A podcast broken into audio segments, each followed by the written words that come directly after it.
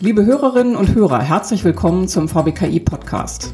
In unserer heutigen Ausgabe beschäftigen wir uns mit dem Thema Stadtentwicklung. Mein Name ist Claudia Große-Lege. Ich bin Geschäftsführerin des VBKI und ich begrüße nicht nur Sie, liebe Hörerinnen und Hörer, sehr herzlich, sondern auch unseren Gast, Theresa Keilhacker, Präsidentin der Architektenkammer Berlin. Liebe Frau Keilhacker, schön, dass Sie da sind.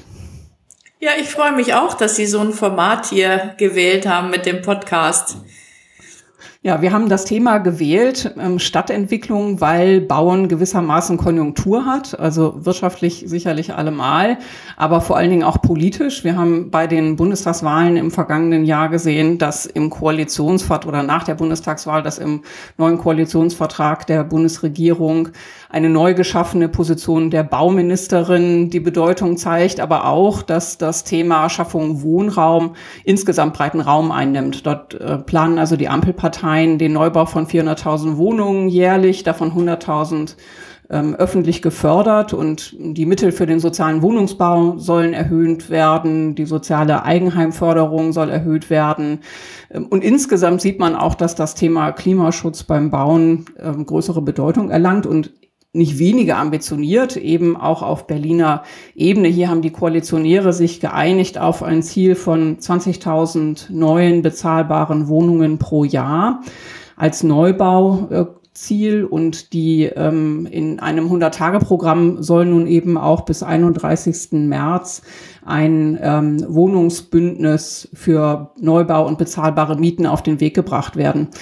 Für mich klingt das oft wie die Quadratur des Kreises. Also es geht eben darum, möglichst schnell und viel, möglichst günstig zu bauen und dabei natürlich auch noch den CO2-Abdruck im Auge zu behalten. In Berlin sehen wir auch die Herausforderung noch, dass wir sehr viel gewachsene Strukturen haben. Wir haben herausragende Bauensembles und natürlich auch viele ästhetische Ansprüche, die hinzukommen. Und wir stellen heute die Frage an die Expertin, ähm, wie geht das eigentlich alles zusammen? Also, Frau Karl-Hacker, Sie sind seit 2021 Präsidentin der Architektenkammer und hatten bereits zuvor als Vizepräsidentin mitgewirkt in der Architektenkammer und ich hatte in ihrem Lebenslauf gefunden, dass sie in ihrem Ehrenamt auch schon einmal den Vorsitz des Ausschusses Nachhaltiges Bauen inne hatten von 2005 bis 2013 und ich habe gelesen, dass sie ein Schwerpunktthema gewählt haben, nachhaltiges Planen und Bauen. Sie sind außerdem noch Sachverständige in der Kommission Nachhaltiges Bauen beim Umweltbundesamt. Also man kann sagen, eine Nachhaltigkeitsexpertin und daher die Frage an Sie, wie geht das eigentlich alles zusammen? Ja, Sie haben eigentlich schon das Stichwort gegeben, Quadratur des Kreises. Ähm, es ist tatsächlich schwierig, äh, das Neubauen in diesen hohen Stückzahlen mit Nachhaltigkeit äh, in Einklang zu bringen.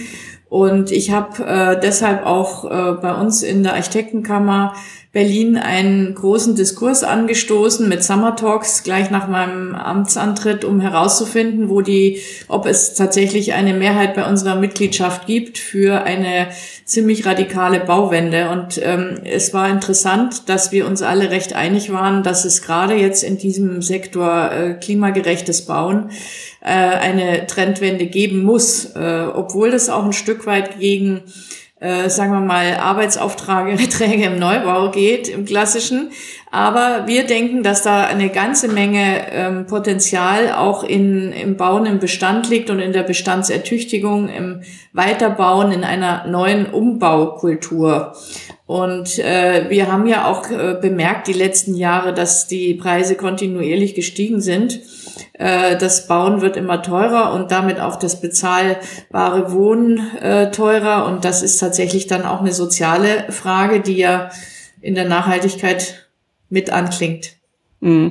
Nachnutzung, Umnutzung ist sicherlich besonders nachhaltig, mm, aber wir kommen doch um den Neubau nicht drum herum, oder? Lassen sich diese Bauziele erreichen ohne Neubau? Also wir sagen eigentlich, es soll einfach eine ähm, Priorisierung oder einen Fokus geben, dass äh, Bestandsertüchtigung vor Neubau geht. Und äh, damit hat man dann einfach einen Abwägungsprozess anders aufgesetzt, der eben nicht sofort auf die grüne Wiese geht und dort versucht, äh, Masse zu produzieren, sondern der sehr differenziert an diese Planungsprozesse rangeht und unter größtmöglicher Einbeziehung des Bestandes arbeitet und damit auch Ressourcen schont. Aber natürlich kommen wir über Neubau nicht rum, das ist klar. Äh, es ist einfach eine andere Prioritätensetzung, die wir jetzt in den Fokus nehmen und auch sichtbar machen wollen. Mhm. Und Sie sehen schon auch diesen Zielkonflikt zwischen sozialverträglichen Mieten und den aktuell steigenden Kosten im Neubau, oder? Völlig richtig. Wir haben genau diesen Konflikt und das spricht eben auch für eine neue Umbaukultur, denn Sie können im Bestand natürlich viel besser Mieten äh, sichern auf äh, einem bestimmten Niveau, äh, nicht einfrieren, aber äh, zumindest moderat halten, während Sie im Neubau deutlich höhere Preise zu realisieren haben. Mhm. Wenn man schon über Neubau redet, dann werden immer wieder auch die Baumaterialien ähm, ins Feld geführt. Also ist Holz eine nachhaltigere Bauweise? Retten wir damit unsere CO2-Bilanz im Neubau? Holz ist ein nachwachsender Rohstoff, ganz klar, aber wir sagen auch immer, dass es natürlich äh, die Herkunft ist, die entscheidend ist bei Holz und was es für eine Qualität von Holz ist, ob schnell wachsend oder äh, und auch die Trocknungsprozesse und so weiter, die Beschichtung. Ähm, man kann über Holz ganze Seminarreihen halten. Ähm, ich finde es aber gut, dass zum Beispiel bei Tegel, wo ja ein Holzbauquartier im größeren Stil gebaut werden soll, äh, die Berliner Forsten mit einbezogen wurden und man da auch feste Quoten aus dem heimischen Wald holt und nicht von irgendwelchen fernen Gebieten. Ich ähm, war vor einiger Zeit in der Ausstellung Unvollendete Metropole in Oberschöneweide und äh, dort hat man ganz schön gesehen, dass eben auch schon vor 100 Jahren, als wir so einen großen Druck auch auf dem Wohnungsbaumarkt hatten, man schon nicht zu den Preisen bauen konnte, wie das nötig war für sozialverträgliche Mieten. Also eine extrem große Herausforderungen für die damalige Zeit. Und auch damals hatte man ja geschaut, woher bezieht man sein Material. Im Wesentlichen ist man dann in die Tonstiche gegangen und hat entlang der Havel nach Berlin geschifft. Welche Möglichkeiten sehen Sie denn in der aktuellen Situation, die Themen, diese großen Herausforderungen zu lösen? Sie haben schon etwas angesprochen. Äh, unser äh, Berlin-Brandenburger Metropolenraum erlaubt eine Tradition wieder aufleben zu lassen, nämlich die Ziegeleien. Äh, auch äh, können wir über neue Standorte eben von äh, Holzproduktion und, und Verarbeitung äh, Chancen ergreifen, hier Cluster anzusiedeln, die dann auch den Holzbau so attraktiv preislich machen, dass wir nicht aus Österreich und Bayern das Know-how holen müssen. Und nicht zuletzt können wir auch äh, mit recyceltem Beton, äh, wenn wir die entsprechenden Werke haben, die nicht allzu weit entfernt sind von, vom Standort des Bauens, äh, mit dem Thema Recyclingbeton eine ganze Menge auch an Ressourcen einsparen. Generell sehen wir eben den Bestand, der schon gebaut ist, als urbane Mine. Wir müssen lernen, mit diesen Baustoffen, die schon da sind, sie zu kategorisieren und auch äh, so zu planen und zu bauen, dass man danach ein Haus komplett wiederverwenden kann. Mhm. Nennt man das nicht sogar Urban Mining? Genau. Ja. Ich sage immer urbane Mine dazu, äh, weil es ist, es braucht ja nicht zu viele Anglizismen verwenden, aber Sie haben recht, Urban Mining ist das Stichwort. Ja, wenn wir nochmal einen Blick zurückwerfen, vor 100 Jahren, wie gesagt, sind ja eine ganze Reihe von Siedlungen auch entstanden. Und wenn wir heute zurückschauen auf die Siedlung von Brudo Taut oder auch die Hufeland-Siedlung, dann sehen wir vor allen Dingen auch die Architektur. Das ist ja etwas, was unser Stadtbild prägt. Und nach dieser Herausforderung, sozialverträglich zu bauen und gleichzeitig ökologisch, kommt ja nun auch noch diese ästhetische Komponente hinzu. Wie schaffen wir es denn heute, diesen diese Neubauziele zu erreichen und gleichzeitig so zu bauen, dass man wiederum in 100 Jahren auf diese Zeit schaut und denkt, Mensch, da ist architektonisch wirklich etwas geschaffen worden. Ja, das ist eine Herausforderung für unseren Berufsstand, weil natürlich ähm, wir mit großem Neid auf diese großen Siedlungen schauen. Wir lassen uns immer noch von denen gerne inspirieren. Es waren teilweise geniale ähm, interdisziplinäre Ansätze und damit gebe ich auch schon ein Stichwort. Ich glaube, dass wir heute Bauen zum Beispiel nicht mehr hinbekommen, wenn wir nicht sehr, sehr interdisziplinär arbeiten. Und dazu gehören natürlich die Landschaftsarchitektur genauso wie die Stadtplanung, Architektur und die ganzen Fachdisziplinen äh, der Ingenieurbaukunst, die äh, eine riesige Rolle spielen bei den immer steigenderen Ansprüchen an das Bauen. Insofern, äh, ich glaube, wir, es ist komplexer geworden einerseits und äh, andererseits ist es auch alles schnelllebiger geworden, was fürs Bauen nicht unbedingt oder die Baukultur nicht unbedingt hilfreich ist. Und deshalb bin ich auch bei diesen Stückzahlen, die Sie eingangs genannt haben, die politisch gewollt sind und verabredet sind, jetzt äußerst skeptisch, ob das dann wirklich äh, der richtige Weg zur Baukultur ist.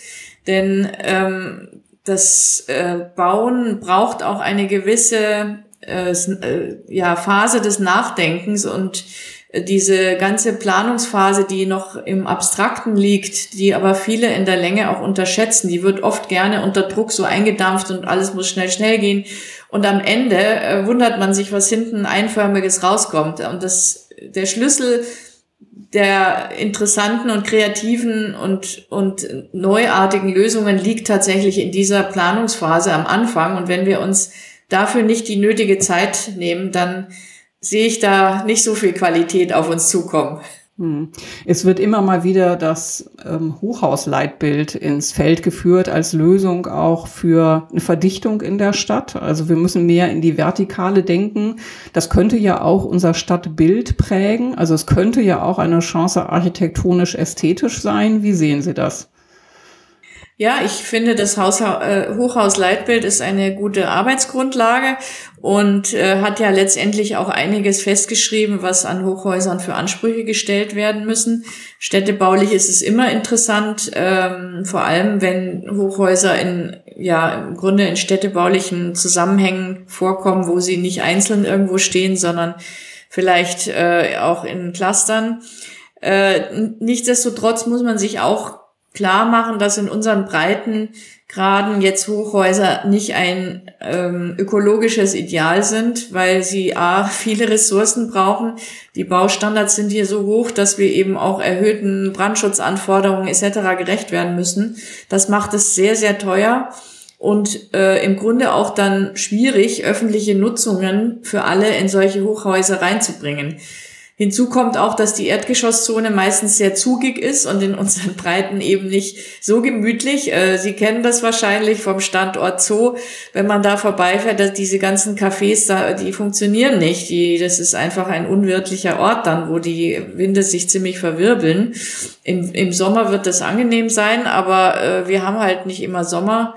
Und von daher denke ich, man muss sehr genau immer auch die Urban Fabric, also Urban Design angucken, den Zusammenhang, wo die Hochhäuser stehen, ob es sich wirklich dafür eignet als Standort oder nicht.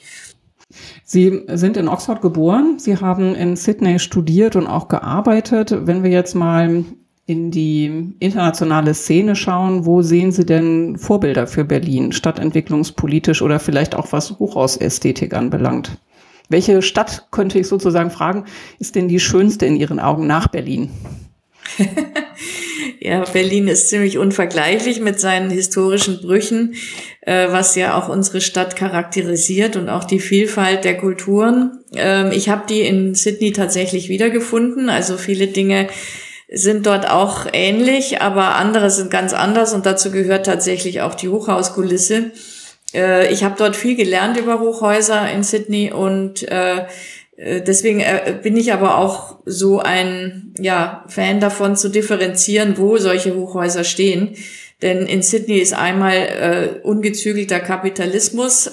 da kann man tatsächlich äh, sehen, was auch ähm, eine relativ liberalisierte Wirtschaft ähm, an, an, an durchaus interessanter Baukultur hervorruft.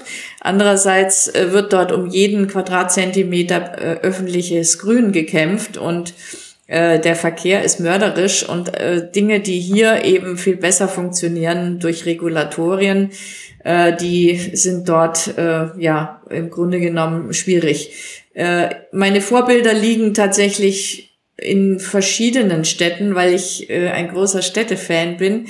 äh, wenn ich zum Beispiel an die Verkehrswende denke, dann ist Paris für mich Vorbild, weil es eine sehr, sehr dichte Stadt ist, die aber sehr beherzt die Verkehrswende angegangen ist.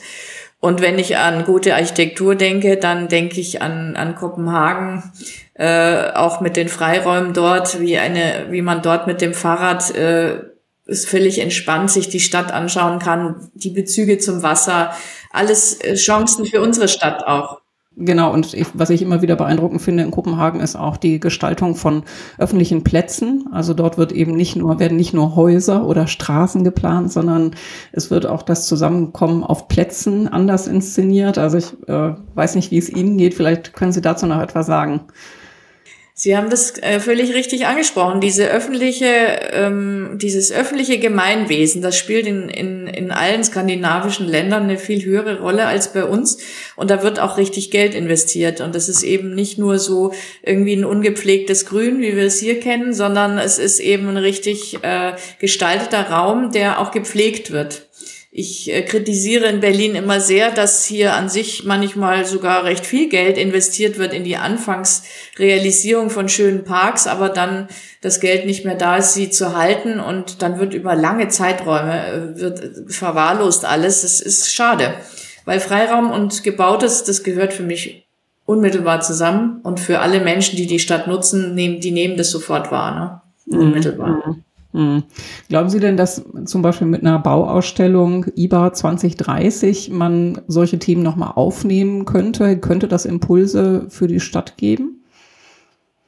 Auf jeden Fall. Wir haben ja auch vereinbart mit der äh, Brandenburgischen Architektenkammer, dass wir diese Bauausstellung jetzt nochmal in einem diskursiven Verfahren auch in Workshops konkretisieren wollen und die Perspektive auf den Metropolenraum auch mal vielleicht von der Brandenburger Sicht aus auf Berlin geschaut, weil wir doch recht kolonialistisch hier durch unser Stadtwachstum in die Ränder von Brandenburg rein geraten sind, aber die Brandenburger wiederum ganz andere Sorgen haben, weil sie ja viel tiefer noch in die ländlichen Regionen hineinwirken müssen und ich glaube, das schadet nichts, wenn wir diesen Prozess mal umkehren und einfach die Brandenburger Sicht äh, beleuchten und auch unsere ganze vielfältige Migrationsgeschichte.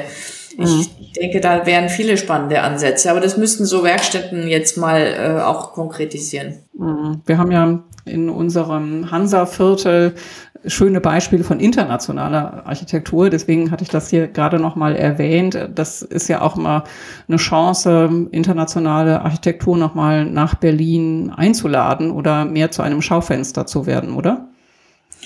Ja, das wäre ein Ansatz, aber ich hatte mir auch überlegt, ob nicht vielleicht das Internationale auch mal anders gedacht werden könnte, nämlich dass wir mal gucken, dass wir alle, die hier zu uns gekommen sind aus anderen Nationen, aber hier leben, in Berlin-Brandenburg, äh, dass wir sie mal zu Wort kommen lassen, wie sie diese Stadt und Region wahrnehmen, weil wir haben ganz hohe Dichte an, an Migration, auch in unserer äh, Fachrichtung Architektur, Stadtplanung und so weiter so dass mich das eigentlich auch mal interessieren würde, das sichtbar zu machen. Mhm, spannend, ja. Das wäre dann ja auch eine Gelegenheit, sich nochmal über Bauweisen auszutauschen. Da wird, wir hatten jetzt gerade schon über das Thema Hochhausbau gesprochen. Wie stehen Sie denn zur Modulbauweise? Das ist ja auch etwas, was in den letzten Wochen immer mal wieder durch die Medien geisterte als Lösung für die hohen Bauziele.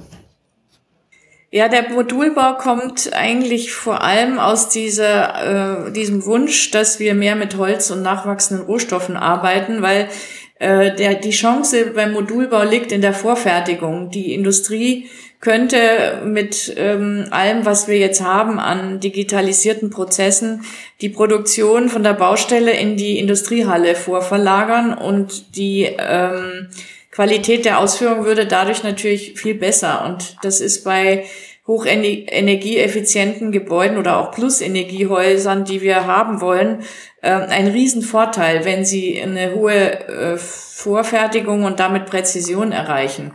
Weil wenn sie auf Baustellen heute gehen, das geht dann noch genauso archaisch zu teilweise wie früher, äh, was nicht unbedingt dazu führt, dass dann jeder Zentimeter stimmt. Und wir brauchen aber Luftdichtigkeit und, äh, und äh, ja, alle möglichen Themen, die da beim, beim hocheffizienten Bau eine Rolle spielen. Und äh, da hat der Modulbau eindeutig eine Chance, vor allem wenn er eben mit diesem Baustoff Holz daherkommt. Aber er stößt auch an die Grenzen, wenn sie jetzt, sagen wir mal, in, irgendwo in Lücken oder engen äh, oder schief zugeschnittenen Grundstücken arbeiten, dann wird das schon schwieriger. Dann stößt mhm. auch der Modulbau an Grenzen. Mhm. Gibt es da internationale Vorbilder für diese Modulbauweise? Nicht wirklich. Also äh, es ist mit der Vorfertigung generell im Vormarsch, weil eben Holzbau im Vormarsch ist und es sind die skandinavischen Länder sicherlich, die da auch wiederum vorbildlich sind. Die haben natürlich auch den, den Baustoff äh, schon viel traditioneller und wir müssen das eigentlich uns erst zumindest hier in der Region äh, neu aneignen. Aber wir sind da auf einem ganz guten Wege, mhm. weil wir eben diese Holzbauhütte äh, für Tegel auch einrichten und da sicherlich dann in einen sehr aktiven Lernprozess einsteigen mhm. werden. Mhm. Wir haben jetzt schon ein bisschen über die politische Dimension Ihrer Arbeit gesprochen und die Architektenkammer ist ja als Körperschaft öffentlichen Rechts ähm, auch erstmal eine Vertretung, eine Art Selbstverwaltung von, ich glaube, mehr als 9000 Mitglieder, wenn ich richtig informiert bin. Sie kümmern sich um Architektur, Stadtplanung, Landschaftsarchitektur, Innenarchitektur. Meine Frage an Sie äh, als Präsidentin, was erwarten Sie jetzt von der neuen Landesregierung nochmal oder wie zufrieden sind Sie eigentlich mit dem, was wir hier schon ähm, diskutiert haben? Also jetzt nicht nur in Bezug auf die Neubauziele, sondern überhaupt äh, im Austausch auch und der Zusammenarbeit. Ich bin ganz zufrieden mit dem Koalitionsvertrag. Äh, da stehen viele richtige Dinge drin. Das ist jetzt auch eine gute Ausgangslage. Und dadurch, dass aber drei Parteien sich einigen müssen, wird es sicher kein einfacher Lauf die nächsten fünf Jahre. Und ich hoffe aber, dass sie sich da zusammenrütteln und die Aufgaben ernst nehmen. Also ich habe anfangs schon gesagt, die Bauwende meine ich sehr ernst und unsere Architektenkammer ist bereit, dafür äh, wirklich äh, viel zu tun. Und wir erwarten aber auch, dass man dann nicht sagt, das müssen wir jetzt alles wieder äh, äh, kippen, weil wir jetzt keine Zeit haben und Stückzahlen produzieren müssen. Also wir merken ja auch anhand der politischen Situation, dass wir abhängig von, von fossilen Brennstoffen sind. Und äh, wenn wir von den Brennstoffen mal runterkommen wollen, weniger Energie verbrauchen, dann muss der Neubau einfach äh, anders aussehen. Und da muss man auch leider mehr Geld investieren. Und mhm. dieses Geld muss man dann äh, im Betrieb wieder rausholen. Äh, der ganze Lebenszyklus muss in den Blick geraten von einem Gebäude und nicht immer nur schnell, schnell. Und hinterher im Betrieb kostet alles genauso wie, wie herkömmlich, verbraucht genauso viel Energie. Also dafür ist Bauen zu teuer und steht zu lange. Mhm. Haben Sie denn äh, den Eindruck, dass Sie als Architektenkammer gehört werden, ernst genommen werden? Sind Sie im steten Dialog mit dem Senator für Stadtentwicklung, Bauen und Wohnen, Andreas Geisel? Wir hatten unser äh, erstes Antrittsgespräch äh, gerade erst vor einer Woche und ähm, wir hatten auch ein Gespräch mit der Senatsbaudirektorin. Äh, das heißt, wir sind in engen Austausch fachlich mit den beiden, aber vor allem heute zum Beispiel war Anhörung im Ausschuss für Stadtentwicklung, wo es um den Molkenmarkt ging, ein Quartier, was in ganz zentraler Lage ist. Und man hat schon das Gefühl, dass wir ernst genommen werden, dass man äh, unsere Fachmeinung schätzt. Aber natürlich, wir sind jetzt keine reiche Stadt und von daher sind es auch immer wieder so Aushandlungsprozesse, wo man seine Prioritäten setzt. Hm, jetzt haben Sie eine ganze Reihe von Stichwörtern genannt, die muss ich natürlich aufgreifen. Fangen wir mal mit dem Molkenmarkt an. Ist das für Sie hm, der, das Werkstattverfahren ähm, oder eben auch die beiden Beispiele, die jetzt in der engeren Auswahl sich befinden, sind das Beispiele für nachhaltiges, für nachhaltige Stadtbaupolitik? Also ich fand das jetzt zunächst sehr gut, wie das Verfahren aufgesetzt worden ist, weil die es gibt acht Leitlinien, die sind letztes Jahr im Mai beschlossen worden, die ein lebendiges äh, Quartier ermöglichen sollen. Und äh, jetzt hat es einen Wettbewerb gegeben, wo ich finde, zwei sehr interessante Ansätze unterschiedlichster Art ähm, gekürt wurden von der Jury. Äh, die gehen jetzt nochmal in Vertiefungsphase und dann wird man auch sehen, welche wie belastbar sind in Hinsicht auf die Verpflichtungen, die man im Koalitionsvertrag eingegangen ist. Denn es sollen ja keine Flächen privatisiert werden dort und es sollen keine Flächen ähm, so bebaut werden, dass wir nicht zukunftsgerechte Stadt dort haben. Äh, dennoch gibt es natürlich äh, die Aufgabe, historische Bezüge oder ich nenne es auch den Dialog mit der unsichtbaren Stadt äh, aufzunehmen und durch äh, archäologische Pfade und auch archäologische Fenster, aber auch eine Qualifizierung des Freiraums an der Spree, die dort überhaupt nicht im Blick ist, so richtig ähm, aufzunehmen und eben auf die Weise wirklich ein anspruchsvolles Quartier äh, zu entwickeln, was äh, den Beweis antritt, dass wir in der Innenstadt von Berlin was Zukunftsfähiges auf die Beine stellen können. Ganz wichtig der Bezug auch zum Haus der Statistik städtebaulich und zum Molkenmarkt, äh, vom Molkenmarkt dann zum Nikolaiviertel.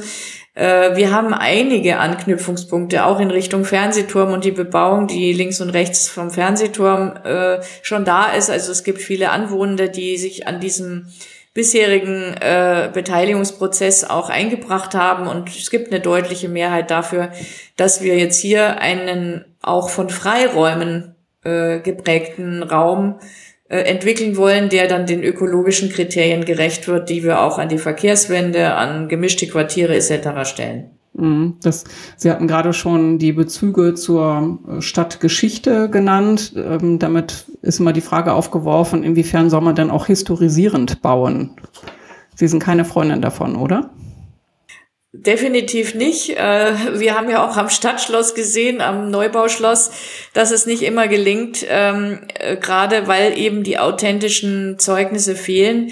Äh, Herr äh, Dr. Rauhut hat heute in der Anhörung sehr richtig betont, dass wir dort ähm, die Dinge, die es im Original gibt, äh, in einen sehr guten Kontext stellen müssen. Und dazu gehört zum Beispiel die alte Münze oder auch unsere Klosterruine, an der wir Geschichte manifestieren können, bis hin zum Roten Rathaus natürlich. Aber dass man jetzt hier das Mittelalter wieder ausgräbt, ist eben als archäologisches Fenster richtig aber als Vollrekonstruktion, die es ja letztendlich wäre, für mich nicht der richtige Ansatz, ein zukunftsweisendes Stadtquartier zu entwickeln. Mm, mm. Dann erscheint das auch immer ein bisschen beliebig, welche Ära, welche Dekade man dann gerade wählt. Ne? Richtig. Die Berliner Geschichte ist ja nun bald 800 Jahre alt und da könnte man ja diverse Bezüge dann herstellen. So ist es. Wir haben eben tatsächlich schon einiges erlebt in dieser ja. Stadt.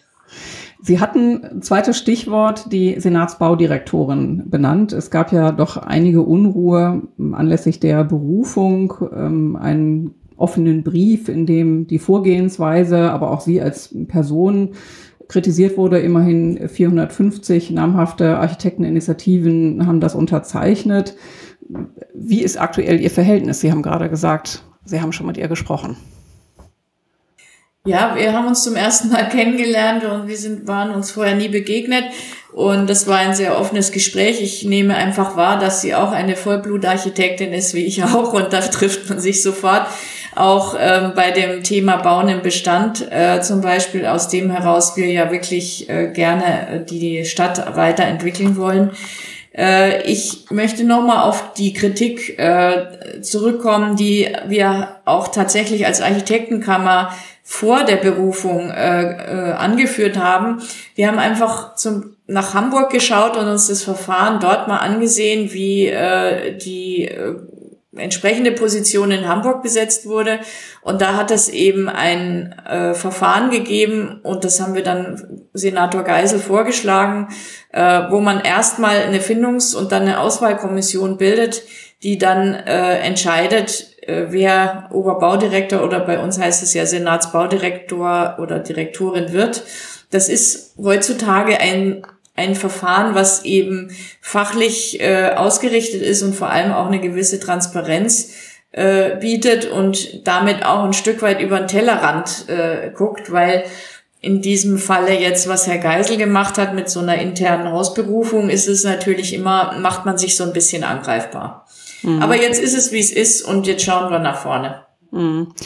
Äh, die Vorgängerin von Senator Geisel hatte ja das Baukollegium Berlin ins Leben gerufen. Da steht jetzt im Mai eine Neuwahl an. Ähm, wie stehen Sie dazu? Was halten Sie von dem Gremium? Das Baukollegium, was übrigens ja in vielen Städten in anderer Form auch existiert, das heißt dann meistens Gestaltungsbeirat, äh, ist ein wichtiges Gremium, weil es tatsächlich ja die Investoren mit den mit der Verwaltung zusammenbringt und auch einer gewissen Fachkompetenz durch einen Beirat, durch ein Kollegium in dem Fall. Und dieses Kollegium in der Regel nicht aus Berlin sein soll, sondern eben ein bisschen Abstand auf die Stadt guckt, was übrigens eben auch diesem Verfahren entspricht, dass man manchmal, dass es hilft, wenn man von anderen Blickwinkeln auf eine Sache schaut, auch wenn man sie natürlich gleichzeitig vor Ort informieren muss, wie die Stadt funktioniert, was die konkrete Bauaufgabe ist und so weiter. Und das wird dort in vorbildlicher Weise umgesetzt. Ähm, trotzdem möchte ich betonen, dass ein Baukollegium oder Gestaltungsbeirat natürlich keinen Wettbewerb ersetzen kann. Äh, ein Wettbewerb der besten Ideen ist immer noch was anderes. Ähm, wir sprechen da immer von dem äh, Wettbewerb nach RPW, das sind die Richtlinien für Planungswettbewerbe, die halt eine größtmögliche Vielfalt ermöglichen an Varianten. Und mhm. die kriegen sie im Baukollegium nicht vorgelegt. Da kommt ein Investor, bringt seinen Hausarchitekten mit oder Architektin und äh, dann wird noch ein bisschen, kann man noch ein bisschen am Sockel, am Material, an den Proportionen vielleicht noch ein bisschen was machen, aber sie haben keine Konzeptvielfalt und das ist ein Problem. Ne? Es ist dann meistens schon äh, zu weit gediehen, als dass man da noch groß und fundamentale Änderungen vornehmen kann. Und deshalb äh, ist ja mein Plädoyer einfach immer so häufig wie möglich Wettbewerbe durchzuführen. Mhm.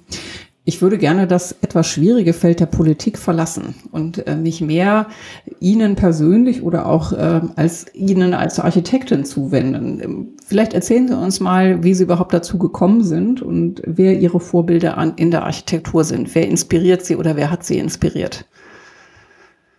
Also als Kind und, und Jugendliche bin ich tatsächlich am meisten von meinem Großvater inspiriert worden, der war Bauingenieur und der hat so leidenschaftlich immer von seinem Beruf gesprochen und mir auch dann auf Nachfrage sehr viel drüber erzählt, äh, hat mir Modelle gezeigt, hat mir seine Konstruktionspläne erklärt und das hat mich schon immer sehr fasziniert, das Bauen. Äh, er hat auch immer davon gesprochen, wie gut er mit Architekten zusammenarbeitet. Bauingenieure und Architekten oder Architektinnen ähm, sind eben eigentlich ein gutes Team und sollten auch heute, ich habe es ja vorhin auch schon angesprochen, wir sollten eigentlich viel öfter äh, mit anderen Fachdisziplinen eng zusammenarbeiten. Das, ich bin ein großer Fan von solchen äh, Kooperationen, weil man einfach einen anderen Blick auf die Sache bekommt und im Austausch, im Gespräch äh, die beste Idee herausarbeiten kann. Ja, mhm. und er hat mir da viel beigebracht, ähm, aber natürlich, wenn man dann schon mal so sensibilisiert ist, hört man und sieht man ganz andere Dinge und im Laufe der Zeit konnte ich mir nichts anderes mehr vorstellen, als Architektin zu werden. Und äh, der ist Ihr einziges Vorbild geblieben oder kamen noch andere hinzu? Wer, welche Architekten würden Sie so als Ihre Vorbilder benennen? Naja, mein Weg nach Sydney in der Ausbildung, als wo ich dann meinen Master of Architecture noch gemacht habe, da hat mich dann Harry Seidler sehr beschäftigt und bewegt. Äh, ich hatte von ihm vorher nie was gehört und von seinem Büro, aber er ist, äh, hat im Grunde die Moderne nach äh, Sydney gebracht. Die Sydney ist ja ur ursprünglich ganz anders auch gegründet worden, hat nicht so eine lange Geschichte und äh, im Grunde erst durch die Immigration von äh, vielen äh, Juden, aber auch Kriegsflüchtlingen hat ähm, Sydney eine Art Boom erfahren in der europäischen Stadtentwicklung und der Moderne. Und da äh, hat er mich sehr inspiriert. Ich durfte ihn auch persönlich kennenlernen. Inzwischen ist er leider gestorben. Und er war inspiriert von den großen Meistern wie Niemeyer und, äh, und anderen. Äh, ich, ich war einfach von ihm als Persönlichkeit begeistert, aber auch von dem, wie er an die Themen rangegangen ist. Er hat auch immer die Kunst einbezogen. Also die Künstler. Er hat ganz eng immer mit Künstlern zusammengearbeitet und das merkt man seinen Häusern an. Sein, er hat einige Hochhäuser in Sydney gebaut. Und da ist immer noch so eine Plastizität, die ich hier in Berlin, wenn ich mir die Fassaden so angucke, manchmal vermisse. Hm, hm. Sie haben den Weg trotzdem zurückgefunden. Also warum verlässt man Mühsam. Das, Sydney, das schöne Sydney? Also Sie haben dort ja nicht nur studiert, sondern auch gearbeitet und dann sind Sie aber 98, haben Sie ähm, diese Bürogemeinschaft für Urban Design und Architektur zusammen mit Boris Kaczanski gegründet. Ähm, seither sind Sie auch in dieser Gemeinschaft noch aktiv. Wie ist es denn dazu gekommen? Ja, mein Büropartner ist Australier. Insofern habe ich mir das Australische dann hierher geholt. Und nein, äh, er war immer schon auch ein Pendler zwischen den Kontinenten. Aber im Grunde genommen ist es auch bei uns so geblieben, dass wir äh, uns die Möglichkeit äh, er, erobert haben, dass wir international nach wie vor tätig sein können. Und das ist für mich auch immer eine große Inspirationsquelle. Hm. Und ähm, Berlin ist vielleicht nicht, hat nicht ganz so viel Wasser wie Sydney, aber andere schöne Orte. Was ist denn Ihr Lieblingsort in Berlin? Ich habe tatsächlich einen Lieblingsort am Wasser und zwar äh, hinter dem ehemaligen Staatsratsgebäude, wo die Ausstellung, die Freiraumausstellung vom Flussbadverein äh, ist.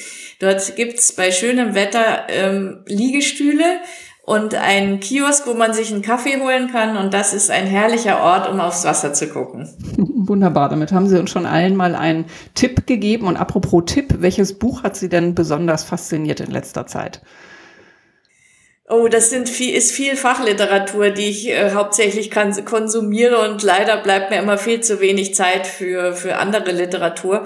Aber bei der Fachliteratur hat mich tatsächlich ein Ausstellungskatalog fasziniert, der jetzt bei mir seitdem immer offen rumliegt, von Burle Marx. Ich hatte diesen Landschaftsarchitekten vorher nie gekannt. Das war eine Ausstellung äh, in der Kunsthalle und äh, äh, unter Linden. Und das ist eben auch ein, ein Mensch, der Gärten und Landschaftsräume mit moderner Kunst äh, im Grunde verwoben hat. Das heißt, ähm, das ist so ein Katalog, in dem ich immer wieder gerne rumblättere und dann äh, so von der Literatur her äh, habe ich gerade ein Buch angefangen, das heißt ähm, Was rot war von Enrico Ippolito. Das beschreibt so ein bisschen die politischen Jahre in Italien des 21. Jahrhunderts. Liebe Frau Keilhacker, Sie haben uns viele Einblicke gegeben in die Arbeit der Architektenkammer, in, auf äh, Ihre Perspektive, in Ihre Perspektive auf die Neubaupolitik des Bundes und auch in Berlin. Sie haben uns einige sehr persönliche Fragen beantwortet und ich bin sehr froh, dass wir uns auf diesem Wege kennengelernt haben. Ich danke Ihnen sehr für das lange Gespräch und es hat mir sehr viel Spaß gemacht. Ja, mir auch und vielen Dank, Frau Große-Lege. Sie haben da auch wirklich die richtigen, schönen Fragen gestellt. Ich hoffe, es ist auch für unser Publikum interessant. das hoffe ich auch, liebe Zuhörerinnen, liebe Zuhörer. Ich freue mich sehr, dass Sie uns gewogen geblieben sind. Ich freue mich auf den nächsten Podcast und äh, dann sind Sie hoffentlich wieder dabei. Herzlichen Dank. Auf Wiederhören.